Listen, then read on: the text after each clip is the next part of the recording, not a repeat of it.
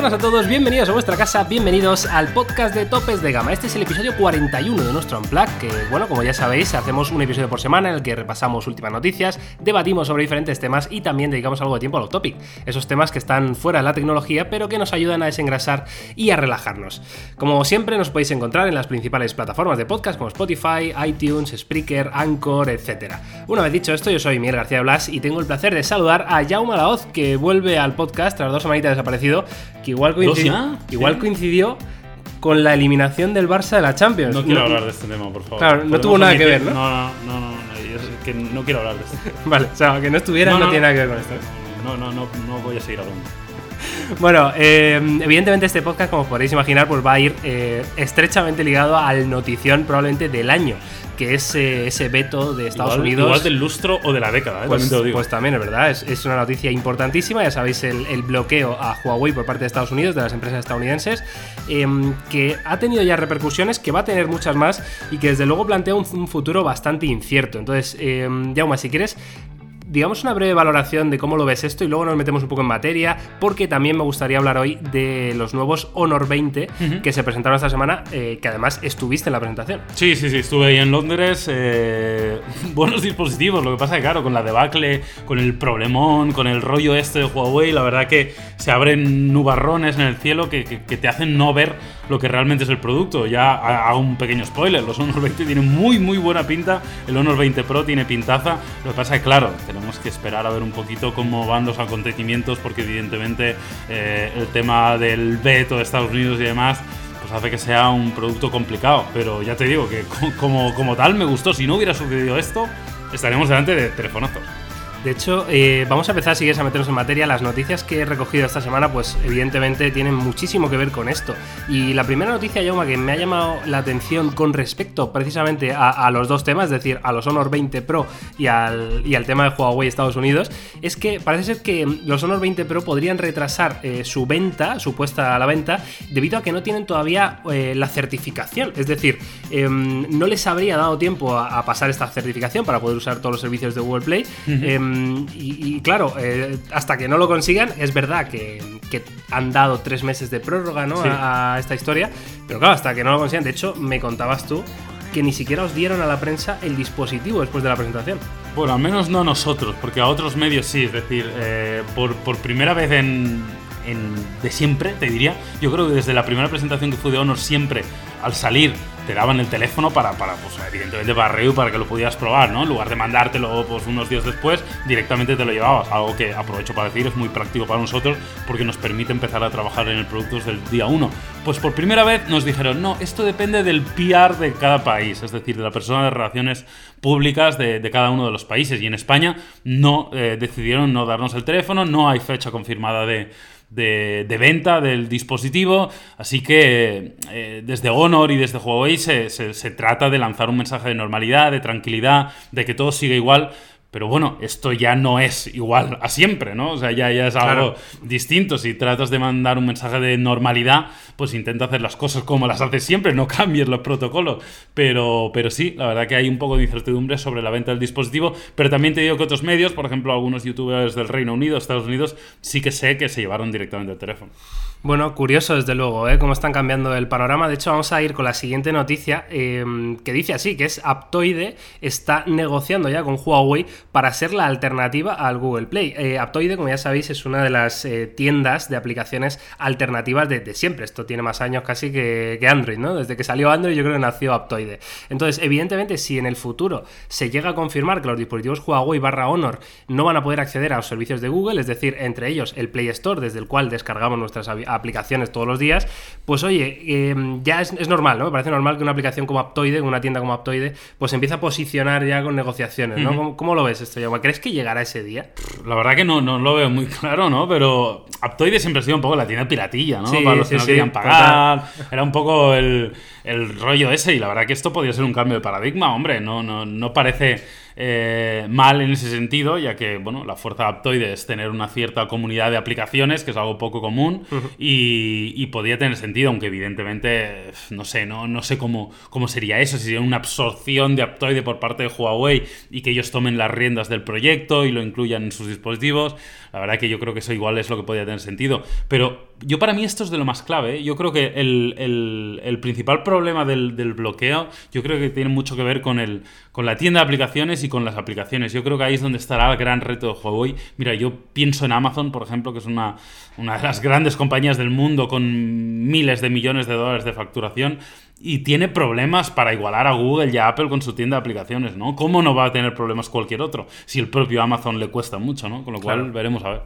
Curioso el tema, ¿eh? De hecho, eh, es algo que hemos comentado. Hay un vídeo esta semana en, en Topes de Gama Plus que, se titulaba así, ¿no? Prepara tu Huawei para el veto contra el veto de Trump, ¿no? Em, y era básicamente un vídeo en el que hablábamos de todas estas alternativas. Qué clickbait te marcaste ahí. No es un clickbait. Eh, ah. ¿Has preparado tu Huawei, sí o no? Yo no, porque tengo un Samsung ahora mismo. bueno, para todos aquellos que tengáis un Huawei, pues echar un vistazo al vídeo porque sobre todo intentamos normalizar un poco la situación, explicarla bien y contaros todas las alternativas que tenéis a estos servicios de Google, que evidentemente eh, ninguna de las alternativas va a ser mejor, pero hay alternativas, existe vida después de Google. Y, bueno, echarle un vistazo porque hablamos entre otras cosas de Aptoide y, de todo lo que puedes esperar, ¿no? Em, y ahora ya enlazamos con otra noticia que también eh, ha salido hace poquito, que es que, claro, em, decíamos todos, bueno, Huawei fabrica sus propios procesadores, ¿no? sí, sí, los Kirin. los Kirin, pero claro, eh, la fabricación de esos procesadores igual implica componentes hmm. eh, como por ejemplo los de ARM, que es la arquitectura que se utiliza, que es una empresa norteamericana. Es decir, igual. igual ojo, ah, no es norteamericano. Esta, es, una de las noticias sorpresivas, porque ARM es británica. Ah, ¿qué me dices? Sí, sí, sí. Y eso es lo que sorprendió a mucha gente, como una empresa británica bloqueaba a. O sea, porque sí que ha ocurrido este bloqueo. Sí, sí, ha, ocurrido. Esto, esto se sabe, ¿no? Eh, ha sido así. Lo que pasa es que, a pesar de ser británica, es una compañía muy global, internacional, que tiene sedes en Estados Unidos, que tiene patentes en Estados Unidos, que tiene socios en Estados Unidos, que tiene una comercialización importantísima en Estados Unidos y por eso han decidido optar por eso. Pero lo que llama la atención es que como tal, si tú buscas realmente de dónde es ARM, es del Reino Unido, con lo cual es, es realmente curioso esto, pero sí, sí, como tú dices, ha bloqueado también a Huawei. Claro, es que no sabemos porque esto, esto puede ser la punta del iceberg. Eh, quiero decir, no sabemos, esto está confirmado que Huawei utiliza estos componentes en sus procesadores, pero igual utiliza 100.000 mm, millones de componentes en otras cosas del teléfono que son norteamericanos, ¿no? el mismo Gorilla Glass de la protección de la pantalla es, norteamericana, ARM, como tú dices, eh, sus, procesadores, sus, procesadores, y los de todos los demás están basados en arquitectura ARM, son los únicos realmente solventes en este aspecto. Intel lo intentó, no lo consiguió, con lo cual, en este sentido, evidentemente, esto sería un problema gordo de verdad y parece ser que ya está confirmado. Aprovecho para decir que en las últimas informaciones que he leído parece ser que fuentes de Huawei están diciendo que no habrá ningún tipo de problemas de suministros con el Kirin 980, que es el actual flagship de la compañía. Y no solo eso, sino que no habrá ningún tipo de problema de suministro con el Kirin 985. Es decir, el próximo procesador que van a sacar probablemente a final de año ya tienen stock, almacenaje y tal para eh, los próximos años. Con lo cual, en este sentido, probablemente tienen 12, 18 meses ahí 24 incluso bastante bien cubiertos. Claro, eh, si aquí el problema eh, ya bueno, ya habéis visto que estas noticias todo va estrechamente relacionado, evidentemente, con el mismo tema, pero ya enlazamos directamente con el debate, ¿no? Eh, yo te quería preguntar, que al final, joder, parece que no, pero es que lleváis muchos años en esto y, evidentemente nunca había ocurrido algo similar. Estuvo el caso de ZTE, pero evidentemente era una marca con ni la mitad de la mitad de relevancia que tiene eh, Huawei en el mercado mundial de, de smartphones, ¿no? Entonces, ¿cómo ves el futuro? ¿Qué crees que va a pasar realmente? Es decir, ¿Te pones en el peor de los casos? ¿Que esto se va a confirmar? ¿Que Huawei, va a tener que buscarse las castañas para hacer de cero muchísimas cosas que ya tenían hechas? ¿O crees que al final se quedará en una especie de término medio? Eh, ¿Qué esperas del futuro? Es complicado. Mira, yo recuerdo una vez que a, Carlos Slim, eh, no sé si, conoces la figura de Carlos Slim, es un empresario mexicano, uno de los más ricos del mundo. Vale. Creo que es el no sé exactamente qué cargo tiene, si es presidente, si está en la junta directiva, eh, accionista mayoritario, no lo sé, pero de, una de las compañías de telecomunicaciones más importantes de América Latina, como es Telcel, eh, es, una persona muy, muy rica, ¿no? Entonces, cuando había todo el rollo este del, del muro, con, Donald Trump, le preguntaron a él, ¿no? Y, él dijo algo así como que Donald Trump no es Terminator, sino que es Negociator. Es Negociator. O sea, que es una persona... Eh, Me gusta el concepto, ¿eh? Que ha nacido por y para la negociación, ¿no? Es un Florentino Pérez. Claro, que todo lo hace como, como, como muchos empresarios, evidentemente, pues eh, tienen muchas dotes de negociación, ¿no? Entonces yo quiero pensar que esto en algún momento se va a revertir. es esto es un órdago para ganar algún beneficio. Yo creo que sí, yo creo que esto es, es, una medida de presión para la negociación. Quiero pensar. Y creo que así será. Porque además también China tiene mucho poder para hacerle daño a Estados Unidos. Y Huawei tiene poder para hacerle daño a Estados Unidos también con, la, con las telecomunicaciones. a eso iba yo. Huawei, como ya sabéis, aparte de teléfonos móviles, pues es uno de los grandes fabricantes del mundo en, infraestructura para telecomunicaciones. Esto quiere decir que eh, fabrican antenas que utilizamos para conectar nuestros smartphones.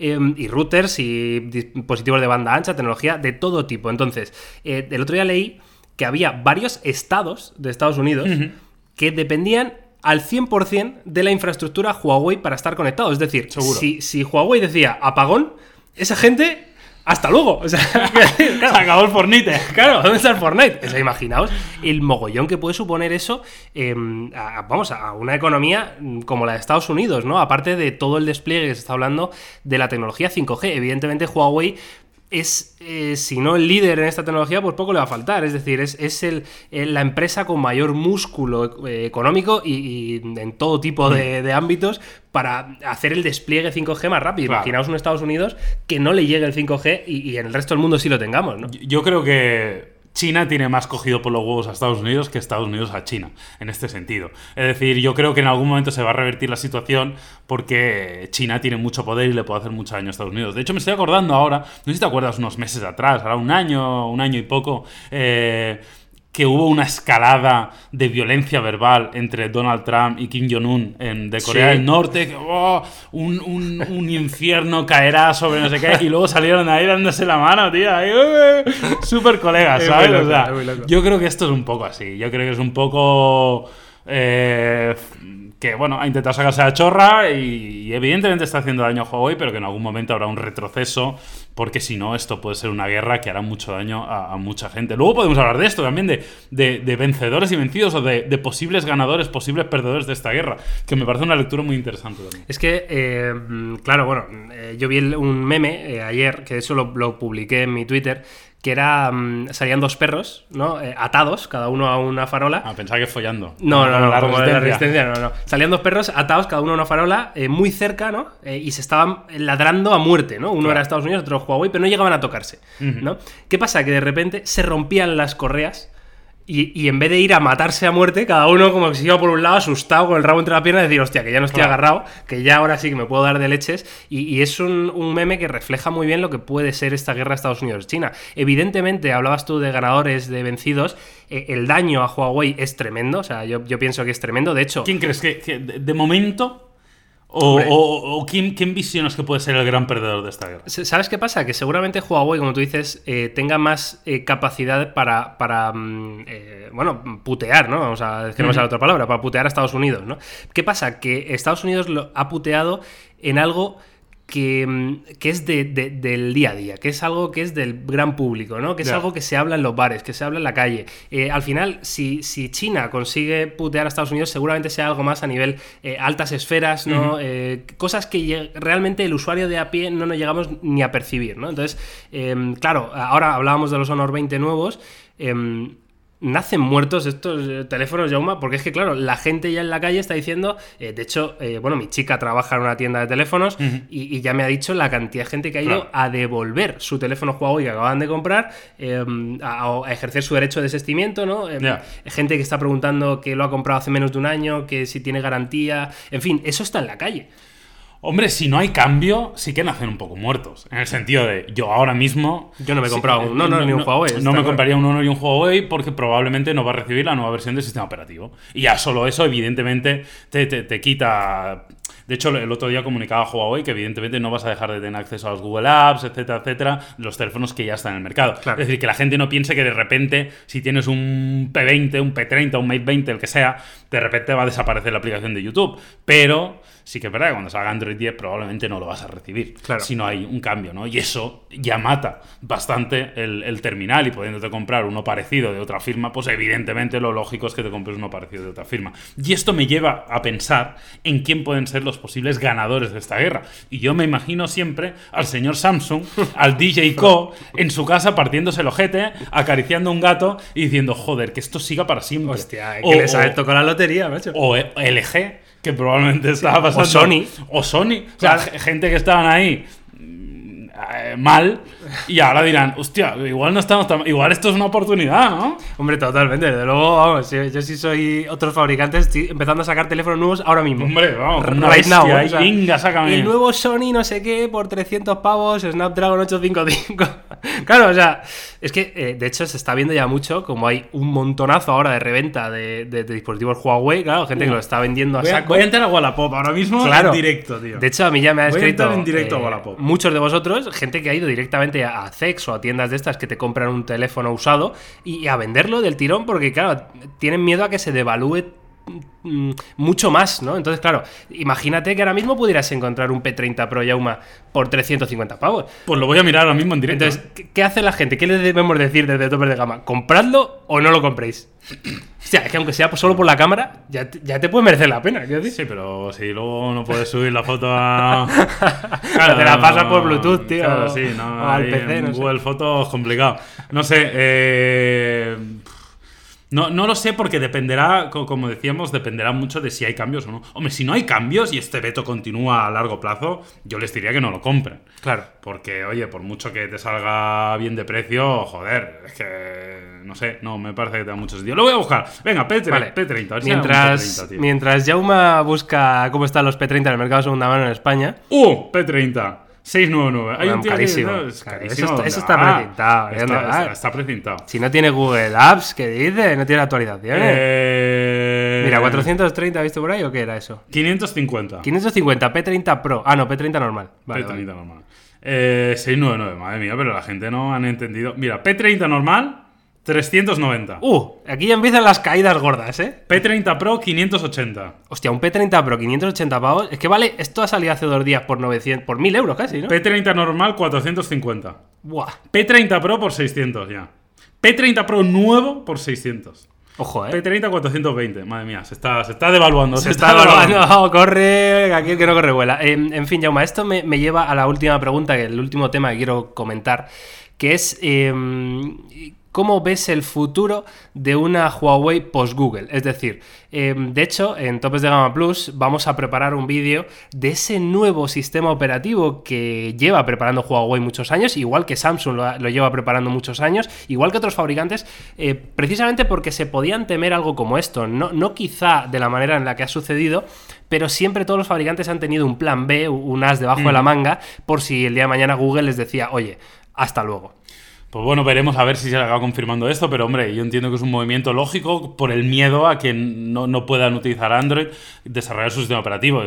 hombre, Huawei en software nunca ha sido. Nunca ha sido un hacha, ¿eh? No Nunca ha sido la bestia, ¿no? Pero, pero bueno, pero si no les queda otra, van a echar el resto y tienen muchísimos millones de dólares para invertir en ingenieros, en gente relacionada con el diseño, etcétera, etcétera, para hacer un sistema operativo interesante. Evidentemente, yo creo que lo que ellos van a intentar es hacer un sistema operativo que se parezca lo más posible a Android personalizado con EMUI. Claro. Para que haya. Eh, Para que visualmente para el usuario no entendido haya las mínimas diferencias posibles y que se parezca lo más posible en funcionamiento, en estética, en funciones, pues intentando emular los mismos gestos, intentando emular las mismas opciones de configuración y de personalización, intentando emular los mismos fondos de pantalla y diseño de iconos, etcétera, etcétera. Y sobre todo las aplicaciones que yo creo que será un poco la clave, ¿no? Eh, Claro. La compatibilidad con aplicaciones, eso es lo más importante. Claro. Y ahí yo creo que es donde está el, el reto real, es, es ese. De hecho, eh, estaba, estaba pensando precisamente en este tema, ¿no? Del nuevo sistema operativo de, de Huawei. Y, y estaba pensando en que, eh, claro, estábamos diciendo que no- los dispositivos Huawei no van a recibir Android 10, ¿no? Pero claro, eh, Huawei perfectamente podría coger las novedades que trae Android 10 Sí, claro. y introducirlas eh, ellos eh, en su capa EMUI y mandarte una actualización no de Android, pero sí una actualización de EMUI que incluya todas esas versiones. Quiero decir que al final el tema de las actualizaciones puede ser relativo, ¿no? Ya, sí, veremos. Mm, No Mm. estoy muy seguro. Yo creo que hay cosas de sistema donde sí. pues, no lo sé, no lo sé. La verdad que sí, yo creo que, hombre, ellos eh, actualizando muy pueden darle un toque, ¿no? Pero yo tengo dudas de que puedas ir al mismo ritmo, con las mismas funcionalidades, con la misma optimización, la misma velocidad que, que pudieras tener en este caso con, con- con la actualización directa del sistema operativo, ¿no? Y sobre todo, insisto, ¿eh? yo creo que lo más importante tiene que ver con aplicaciones y con compatibilidad con, con aplicaciones y servicios, no tanto con las funcionalidades como tal del sistema operativo. Yo creo que este es un punto eh, totalmente clave que tenemos que valorar. Estoy muy de acuerdo. Si te parece, Yauma, eh, vamos a hablar ahora de, de los Honor 20, porque es que, joder, Sí. eh, no dejan de ser excelentes equipos, como estábamos comentando, y yo creo que eh, la gente quiere saber un poco qué tal, qué sensaciones hemos tenido. Eh, ya, bueno, hemos visto que han presentado dos nuevos teléfonos, Honor 20 y Honor 20 Pro, que ahora Yauma nos pasará a, bueno, comentar un poquito las, las pequeñas diferencias, porque a mí una de las cosas que me sorprendió es que no hay mucha cosa, No. ¿no? No, son terminales bastante parecidos. eh, tenéis un vídeo topes de gama donde podéis ver las primeras impresiones y ahí ahondar un poquito más. El, el Honor 20 Pro y el Honor 20 se diferencian en muy pocas cosas. Se diferencian en la autonomía de la batería, Sí. que el Pro tiene 4.000 mAh, mientras que son 3.750 para, para el normal. Las configuraciones de memoria también cambian, 6, 128 o 8, 256.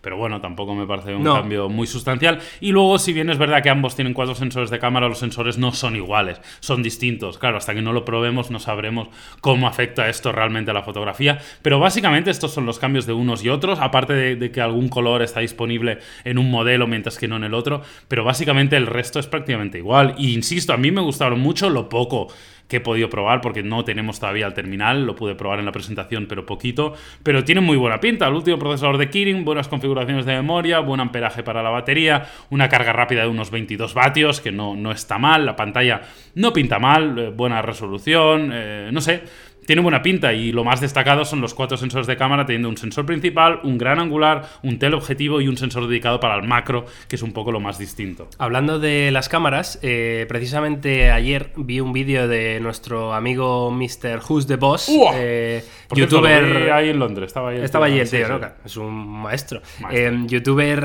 de Reino Unido, precisamente, y hizo una comparativa entre la cámara del Honor 20 Pro con el Asus Zenfone 6, Lo que vi. de hecho llegará a la review de topes de gama dentro de muy poquito, y el OnePlus 7 Pro. Y, y es muy curioso, me llamó mucho la atención cómo en, en el modo nocturno eh, el mejor, pero con una diferencia abismal, era Sí, el. Honor 20 Pro. Sí, de hecho, gran parte de la presentación se centró en comparar el Honor 20 Pro en fotografía nocturna con el Galaxy S10 y con el iPhone XS Max. Evidentemente eran sus demos y ahí salía muy beneficiado. Eh, no sé, yo tengo dudas de luego poniendo al lado. Bueno, no sé, igual de fotografía nocturna ahí la verdad que eh, el iPhone no es el rey y el S10 se defiende, pero tampoco es el rey. Así que igual por ahí sí que podría salir ganador, ¿no? Pero, pero sí, tiene muy buena pinta, hombre. La verdad que ellos dijeron que al final para hacer buenas fotografías necesitas una buena tolerancia ISO, que lo tiene, un sensor grande, que es más grande que, por ejemplo, en este caso el S10 y el XS Max, y luego eh, una apertura focal interesante y tiene focal 1.4, con lo cual tiene todos los números para hacer gran fotografía nocturna. Además, ya sabéis, la inteligencia artificial de Huawei, que es muy buena. Con lo cual estoy convencido que así será, no solo porque lo diga nuestro amigo Aaron, sino porque, porque sí. Vaya pronunciation, Ah, ¿no? ah, Aaron, Aaron, eh, es que no sé cómo se pronuncia, tío. Es- Aaron Money. Ah, ah, Aaron Money. Bueno, em, Es Mr. Just de Vos, que es su nombre, lo digo. exacto. Es que Eh, soy colega suyo, entonces yo claro, le, Jaume- le tuteo. Tú buscas al Jauma en Instagram y tiene fotos con este señor, claro. Bueno, de, de hecho yo salgo en el Instagram de Mr. Just Uh. de Vos, en China, con el gorrito puesto. Hostia, vaya foto lamentable te ha elegido para. Parecemos primos. Para de que sea misma- la única, ¿eh? Que somos, sí. somos muy parecidos. Porque este chico eh, tiene ascendencia eh, india y, claro, morenito de piel, ¿no? No es el típico del Reino Unido que es más blanco yo- yo que la no, leche. pero podría tenerla. Sí, ¿verdad? Por, por que sí. Bueno, en fin, eh, última pregunta. Eh, Venga. ¿Qué va a pasar con los Honor? Quiero decir, todavía no se han puesto a la venta. ¿Y eh, crees que se van a poner a la venta en medio de este berenjenal? ¿Crees que si se ponen a la venta en medio de este berenjenal van a vender alguno?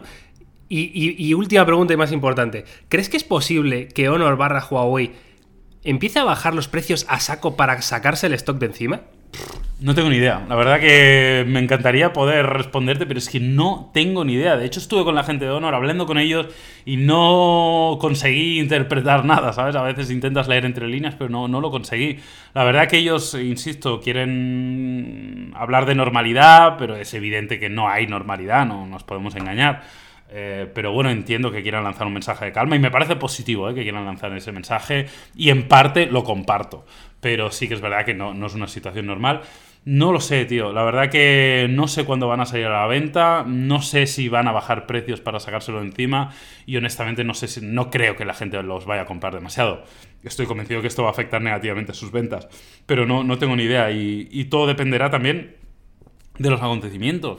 Tenemos que esperar las próximas semanas. Igual se echa para atrás Estados Unidos, igual China lanza un órdago y es que no lo sabemos. Es que cada uno de estos movimientos definirá al 100% lo que va a pasar en el futuro y hasta que no lo sepamos, que yo creo no saben, yo creo que ni, ni Donald Trump sabe lo que va a pasar, así que imagínate. Lo que está claro es que el, tiempo juega en contra de, Huawei, ¿no? Y, bueno, veremos cómo acaba. En fin, em, vamos a despedir a Yauma, que se tiene que ir, y me voy a quedar yo, si queréis, con el off topic y a contaros un par de cositas sobre el final de Juego de Tronos. ¡Oh, qué cabrón! ¡Qué cabrón! Que yo no lo he visto, pues, claro. Me voy, me voy. pues te vas. el final de Juego de Tronos y otra serie que he descubierto hace poquito que os va a encantar.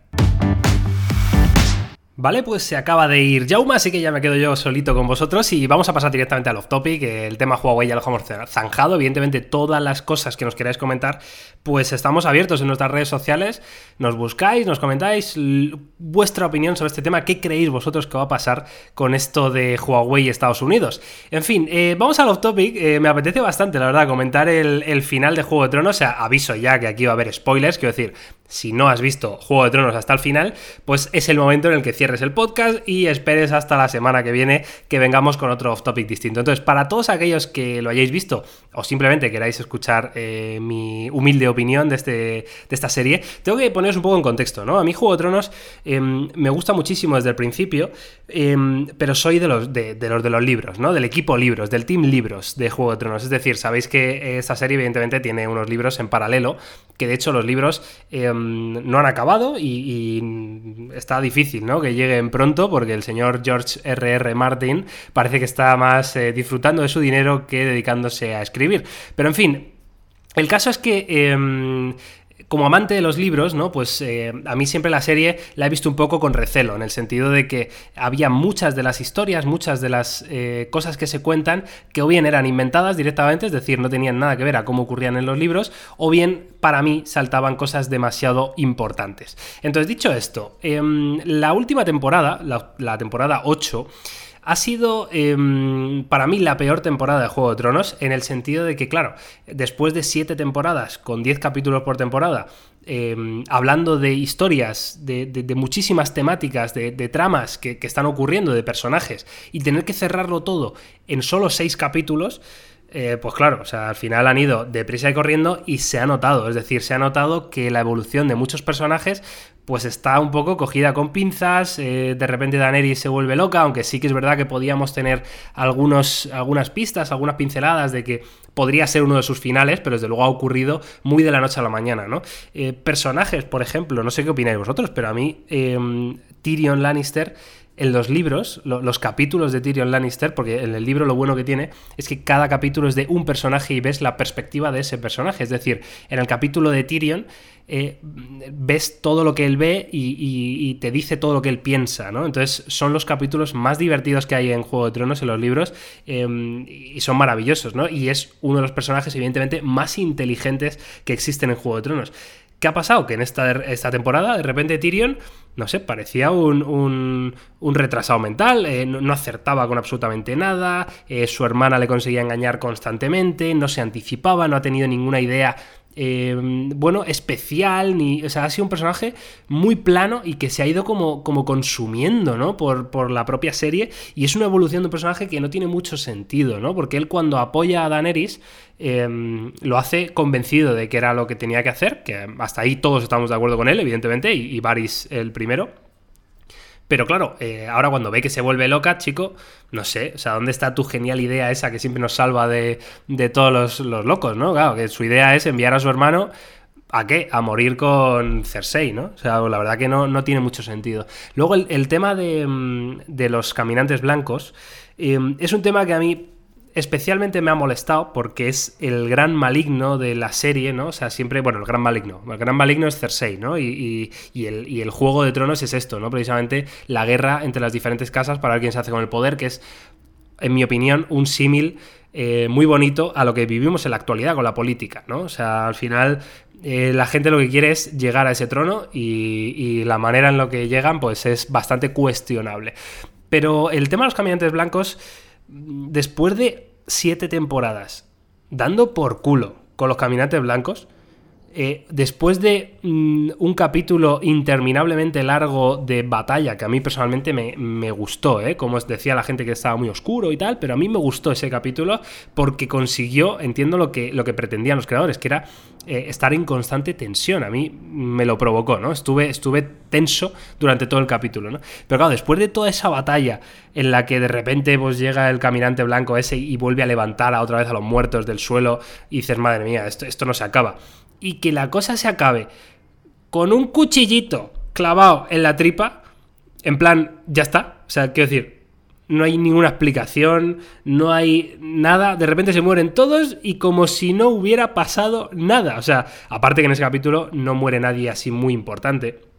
Lo cual también es algo que en Juego de Tronos, pues hombre, eh, siempre se echa de menos porque una de las cosas buenas que tiene esta serie es que em, nunca te la esperas, ¿no? Nunca te la esperas. Y, esta última temporada ha sido más esperable, entre comillas, ¿no? Sobre todo esos capítulos de, eh, los caminantes blancos, ¿no? Podrías esperar que Arya fuera eh, em, el personaje definitivo, ¿no? Pero yo qué sé, la manera en la que se sucedieron las cosas no me acabó de convencer. De hecho, em, el personaje de Bran, que os puedo decir que en la serie es insufrible, o sea, qué coñazo de personaje. Bueno, pues en los libros eh, Bran es la hostia, o sea, es la hostia. Los, capítulos de Bran molan muchísimo porque, claro, él lo ve todo, él lo ve absolutamente todo, entonces te lo cuenta. Y, en la serie me da la sensación de que no han contado absolutamente nada. Entonces, yo tengo muchas ganas de leer esa parte de los caminantes blancos eh, contada en el libro, porque ahí desde luego nos vamos a enterar de, qué ha pasado, por qué ha pasado esto, em, y, bueno, en fin, algo de información, ¿no? Que me parece lo mínimo. Entonces, em, ya por terminar, lo que ha sido el, final final, el último capítulo de, de la temporada, sinceramente, después del desastre que había sido la temporada 8, me pareció medio bien, quiero decir. O sea, después de haberla cagado tanto, era el final más decente que podían elegir. Em, me gustó muchísimo, por ejemplo, e, esa una de las últimas escenas, ¿no? En las que está el Consejo Real ya formado por Tyrion, Bron, eh, Sam y, y, y Brienne, ¿no? Me pareció divertidísimo, la verdad, mm, eh, de las mejores escenas de toda la serie, ¿eh? Brutal esa conversación, mm, absolutamente genial. Pero bueno, el final, ya sabéis que Bran acaba siendo el rey de los siete reinos, o de los seis reinos, porque el norte decide independizarse pues no sé, mm, no, me pareció mal del todo. O sea, pareció, era una escena un poco cómica, ¿no? Porque estaban todos ahí reunidos decidiendo el futuro y, además sale gente pues como Edmond Tully, que está ahí un poco sin saber qué pinta eh, ese tipo, ¿no? Está Robin Arryn, ¿no? El hijo de Lisa Arryn. No sé si se llama Robin, tío. Bueno, en fin, eh, ya, me entendéis, ¿no? Quien digo que, está como muy crecido después de lo, enfermizo que, había aparecido durante toda la serie. Y de repente aparece ahí, ¿no? Como, como un gran señor de una gran casa, ¿no? En fin, ese final de verdad que no me pareció mal. Em, viendo la evolución que había tenido la octava temporada. Evidentemente yo habría elegido otro tipo de final, otro tipo de octava temporada, pero bueno, eh, ahí nos queda, ¿eh? me encantará que me escribáis por redes sociales eh, vuestros comentarios sobre Juego de Tronos, porque... Mm, creo que tiene muchísimo para comentar. Y por último, antes de despedirme, eh, os quería recomendar una serie, porque ahora, claro, después de Juego de Tronos, pues dices, ¿qué veo ahora? ¿Qué, qué, qué, pasa? ¿no? O sea, ya, ya no, no, sé qué hacer con mi vida. Bueno, pues hay una serie que no es nueva, ni muchísimo menos, pero que no la tenía yo en mi, en mi radar, ¿no? De series, y la descubrí hace poquito por un, bueno, un periodista que sigo en Twitter, em, que puso su top 5 de series favoritas ever, ¿no? De la historia. Estaban series como The Wire y, demás, las típicas estas que, que todos los... Em, todos los subiditos, como digo yo, ¿no? O que se creen más intelectuales que los demás, pues ponen esas series pues muy bien, pero el caso es que había una que se llama The Leftovers Em, que es en HBO. Y la he empezado a ver. He, visto nada, ¿eh? dos, dos capítulos. Dos capítulos pero ya de pase me ha gustado muchísimo la estética de la serie, el guion de la serie, es decir, me parece un guion muy bueno, eh, con muchas cosas que contar, y, me ha gustado mucho también el elenco, ¿no? Los, los, actores, las actrices que aparecen en la serie me parecen realmente buenos y, que una serie consiga juntar todos esos elementos, mm, ya, ojito, ¿eh? Ojito, eh, que parece que mola bastante. Os pongo en situación.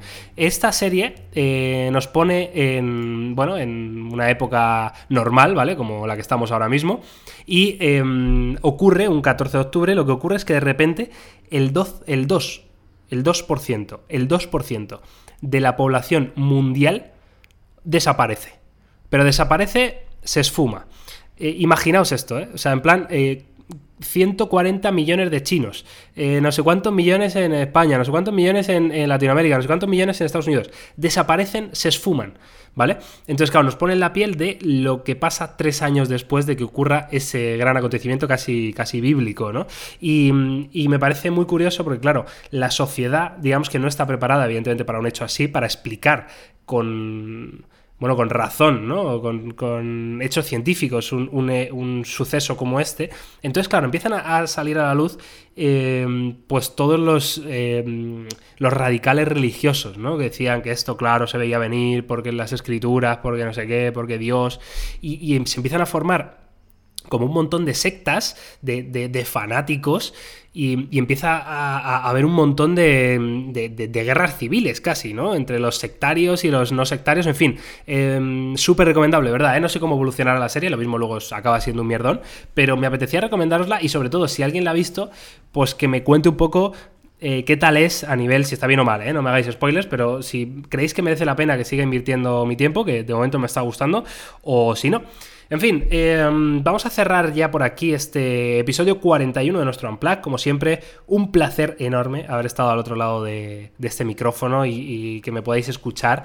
Em, ya sabéis que nos encantan los podcasts, nos encanta grabarlos, nos encanta compartirlos con vosotros y nos consta además que a vosotros también os gustan. Así que nada, eh, dejadnos por redes sociales todo lo que queráis y nos oímos la semana que viene con muchísimo más. Un saludo y que vaya bien. Chao.